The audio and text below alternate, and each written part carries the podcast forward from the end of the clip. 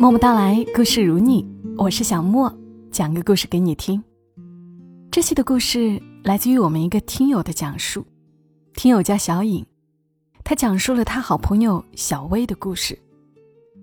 小颖讲故事的方式呢，很像朋友间的聊天，他把好朋友小薇经历过的一切讲给我们听，而小薇身上所经历的故事呢，有某些情节，也曾让我想到自己。我觉得很有可能听节目的你，也会听到一些和自己非常相似的经历，或者和身边的人非常相似的经历。我们来听关于小薇的故事。喂，你好，请问是小薇吗？电话那边传来熟悉的声音。嗯，是我，你哪位？我的心跳动的厉害。我颤着嗓子回道：“我是你的好朋友小颖啊！”我只听到他在电话那边兴奋的尖叫了一声，带着哭腔和我说：“他没想到是我，说他一直很想我。”自从中考分别之后，时隔七年，我一直在想着怎么联系他。还记得零四年的夏天，中考结束。太阳热辣辣的炙烤着大地，我和小薇背着各自的行囊回家。我们约定，高中再见。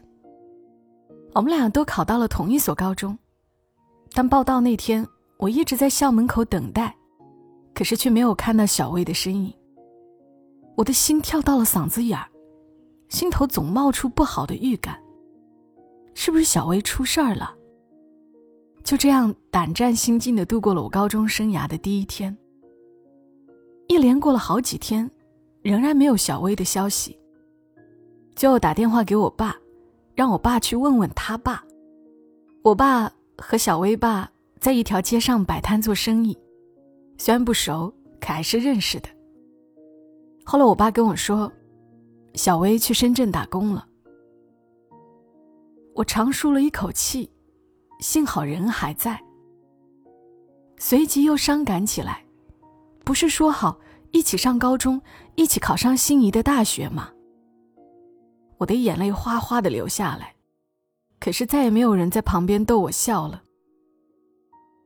小薇是我从小学到中学最好的朋友，我们一起分享各自的秘密，一起吐槽那个娘娘腔的老师。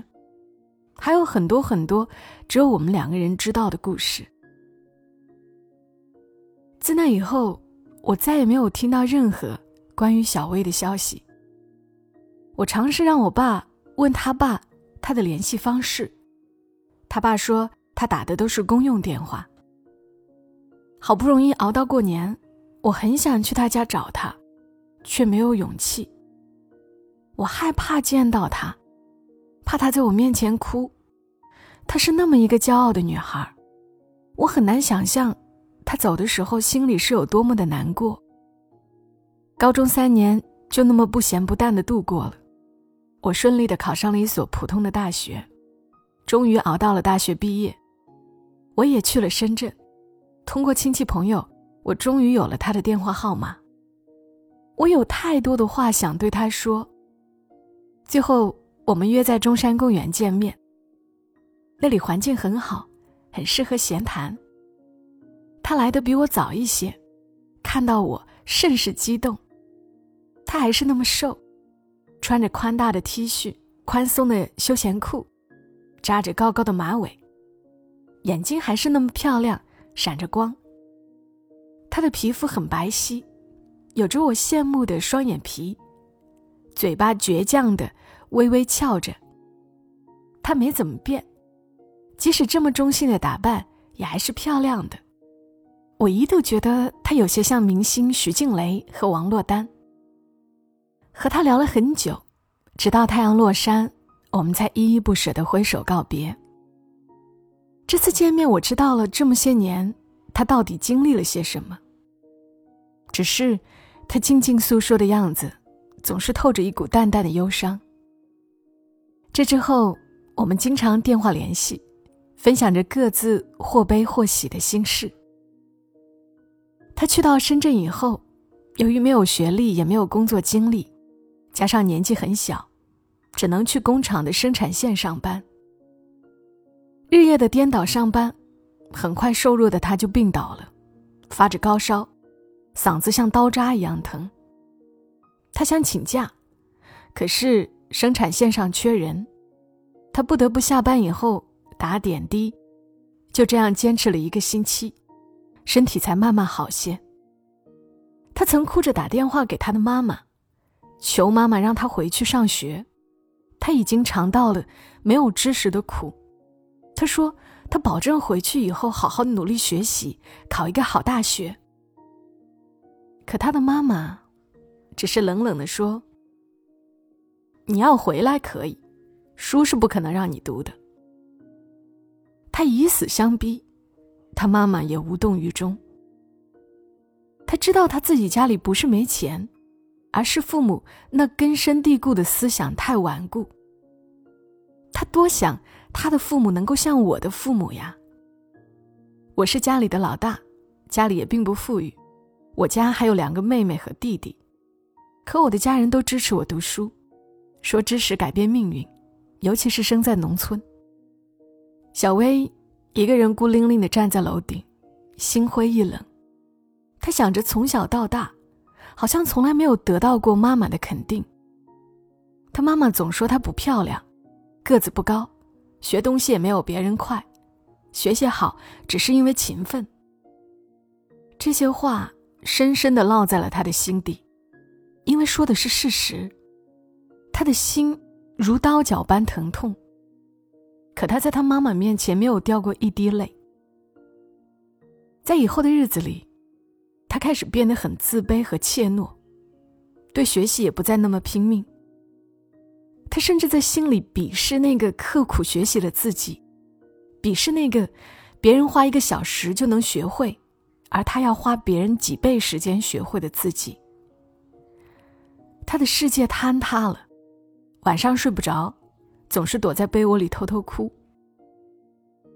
读初中那会儿，其实他心里已经有点抑郁的。只是他的家人，都不曾知道，连我都不曾知道他的心理情况，因为他总是装的云淡风轻，总是笑得没心没肺。虽说他不再那么努力，可我记得读初一时，他的成绩还是在班级的前列，还很幸运的被选上了学校广播站的小主持。他写的作文还总是被当成范文来念。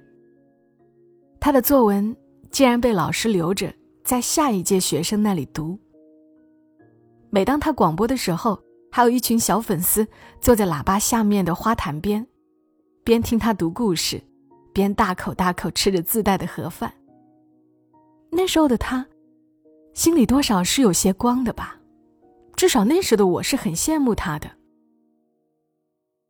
初二后，广播站撤了。他也变得沉默了很多，学习一落千丈，很少笑了。我也不知道怎么安慰他。问他怎么了，他也不说。初三时分了快慢班，我们俩理所当然的被分到了慢班。他的脸上没有任何表情。他说他妈妈让他必须考上重点高中，不然的话，普通高中就不让读了。我当时没在意他说的这些，只当是玩笑话。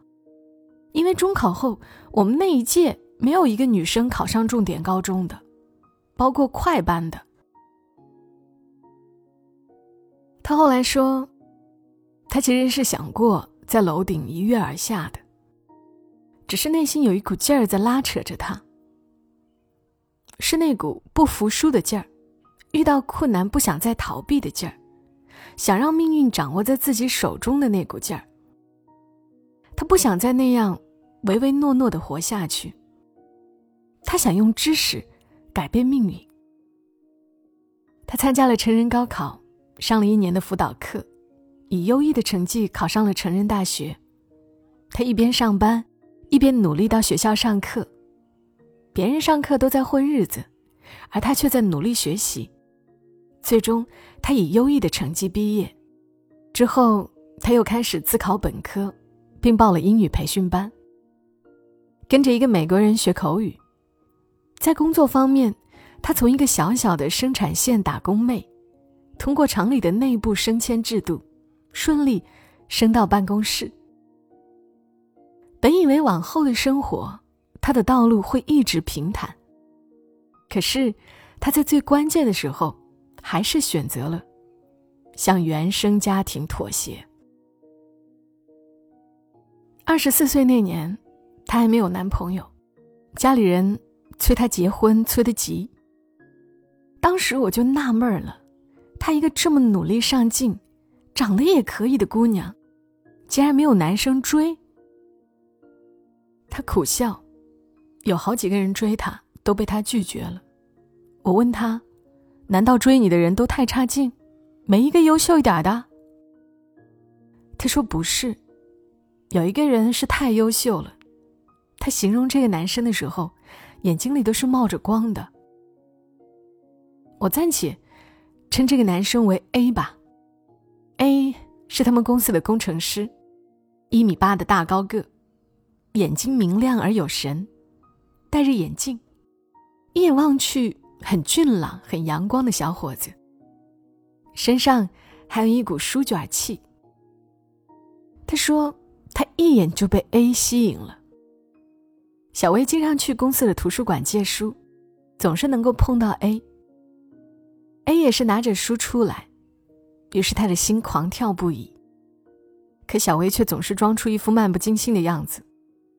其实 A 也注意到了小薇，只是小薇却从不敢正眼看他。后来很巧的，一位热心的大姐。要撮合他们俩，那位大姐说：“A 没有女朋友，而她也正好没有男朋友。小薇呢，又是大姐欣赏的女孩，性格也好，而 A 呢，也通过手机很主动的找她聊天，两个人聊得很投机。时间一长，A 就几次三番的想约她出去，小薇却用各种理由拒绝了他，最后干脆消息都不回了。” A 以为是自己魅力不够，小薇没看上他，没再纠缠下去。其实，在小薇离开公司前，A 也没有再找女朋友，而小薇也一直单身。我听他讲完，简直是一头的雾水。既然彼此喜欢，为什么要这样呢？原来，小薇觉得自己配不上 A。自己学历低，能力不强，长得不漂亮，个子矮，有什么资格当 A 的女朋友呢？公司那么多优秀的女孩，学历能力比她强的很多，A 都没有看上。他说自己那时候太自卑了，如果真的成了他的女朋友，会患得患失的。他哪里知道，感情里没有那么多为什么，喜欢就是喜欢，A 喜欢他。是喜欢他努力，喜欢他向上的个性。在 A 眼里，他与别的女孩不一样。当其他人在打扮逛街，他却总是在看书，一如 A 自己也喜欢看书一样。这份喜欢是怎么来的？可能 A 自己也都讲不清楚吧。或许在 A 的眼里，小薇就是个大美女呢。我没有办法知道 A 的心思。但我知道，小薇说完这些，长长的舒了口气，然后眼神坚定地说：“总有一天，我一定会成为自己欣赏的那种人，能配上我想要嫁的人。”若干年后，他才猛然醒悟：A 其实是最适合他的人。如果时间可以倒流，他说他一定会选择勇敢面对真实的内心。自从 A 事件后，他一心扑在学习和工作上，家里的人却催他催得更紧了。他也开始有点心慌，最后他离开了有 A 的公司，到了另一个公司。在这儿，他遇到了 C，C 是我见过的，性格什么的与他很般配，也是个虽然没读多少书，但是靠着自己努力生活的挺好的苦孩子。而且 C 的英语说的极好，做着销售的工作。他们两人相恋一个月，连手都还没有来得及牵，C 就将出国工作三年。其实小薇从一开始就是知道的，只是她想要对爱情勇敢一回。他对 C 说：“他可以等，可以等三年。”C 却说：“她是个好女孩，而她家在贵州山沟沟里，很穷，她自己只想努力挣钱，她给不了小薇想要的生活，让小薇忘了他。”恋情还没有开始就结束了，小薇心痛极了。父母依旧不停的催婚，并且让她回老家，不然断绝关系。多么希望父母能够多给他一点时间，他想他总能够自己找到他想嫁的人的。可是过年回家，家里人又是一番催婚轰炸。正是失恋中，他一气之下。赌气说：“好，好，好，等返回深圳后，收拾好行李，我就回家嫁人。”真正离开工作八年的地方，他依依不舍，又心有不甘。他特意买了很贵的飞机票，平生第一次坐飞机，内心甚至有点激动。天刚蒙蒙亮，一群好姐妹帮他拿着行李来到机场。这一别，不知什么时候才能够再见。回到老家，家里人忙着给他相亲，介绍给他的不是初中没毕业的，就是初中毕了业的，在外粉墙或者在生产线上的打工仔。父母还说不要挑了，都快二十六了，有人要就不错了。可能，在父母眼里，她本就是一个不怎么样的女孩吧。他的父母甚至念叨。就他这个条件，找好的太难了，谁家好男孩能看得上他？就这样埋汰了一年，终于遇上了还算看得过去的。高中毕业，人看着呢老实木讷，个子倒挺高，一米八，长得也还行。家里条件不是很好。那男孩的妈妈，在他二十多岁的时候去世了。当时小薇觉得。太累了，心想着，就这个男人吧。这个男人，我们就叫他 D 吧。D 起初压根儿没有看上小薇的，觉得他土气，不会打扮，长相一般，仅有的优点，怕就是贤惠了。D 对他也不怎么上心，从来没有送过哪怕一枝花，接过他一次下班。只是这个男孩的亲戚，倒是对小薇挺满意的，拼命的撮合两人。很快，他们就订了婚，半年之后结了婚。婚后两年，过得倒也简单幸福。本以为会一直平淡的下去，没想到，他公公来了，一切又都变了。他公公是个很顽固的老人。脾气又很暴躁，也没什么文化，旧思想很重。比如说，第一帮忙做饭，第一太过听媳妇的话，在老人家眼里就觉得他的儿子对他媳妇儿是太好了。于是，这老人家百般刁难，天天说他这个儿媳妇霸道，把他儿子踩在脚下。本该女人做的事儿，偏让一男人去做，没家教。总之。就各种谩骂撒泼，让两个本身就没有多少感情基础的小两口，心越离越远。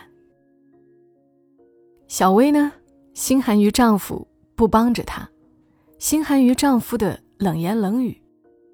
她流着泪说：“之所以坚持着这段婚姻，是因为对丈夫还是有爱的，毕竟还有一个孩子。想着以前。”第一也曾经对自己好过，只是这几年他太累了，身体也不好，经常失眠，他无力再维持这段婚姻。他真的很想逃离这个他那么用心呵护的小家，哪怕父母不支持，哪怕孩子还很小。我不知道他内心到底经历了什么样的苦楚。未曾步入婚姻的我，也不能够完全感同身受，更不知道婚姻生活有那么多无奈。但我还是顿了顿，和他说：“你想好，无论做任何决定，我都支持你。”与第一谈论离婚时，小薇态度非常坚决，脸上一改往日的愁容。没想到的是，她的丈夫。却轰隆一声朝她跪下，拉着她的手，久久不放。小薇的心却并没有软下来。小薇说：“不离的条件便是让老爷子从视线消失。”自打那以后，她的公公再没敢来捣乱，即使来了，她也不再惧怕，因为她不会再做那个逆来顺受的人。最近，再次见到他时。他的脸上多了分淡然，岁月没有在他脸上留下太多痕迹，他自信了很多，笑容也终于灿烂，也长胖了些。我甚至觉得她比以前更漂亮了。她开了一个小店，自己一个人带着孩子守着店。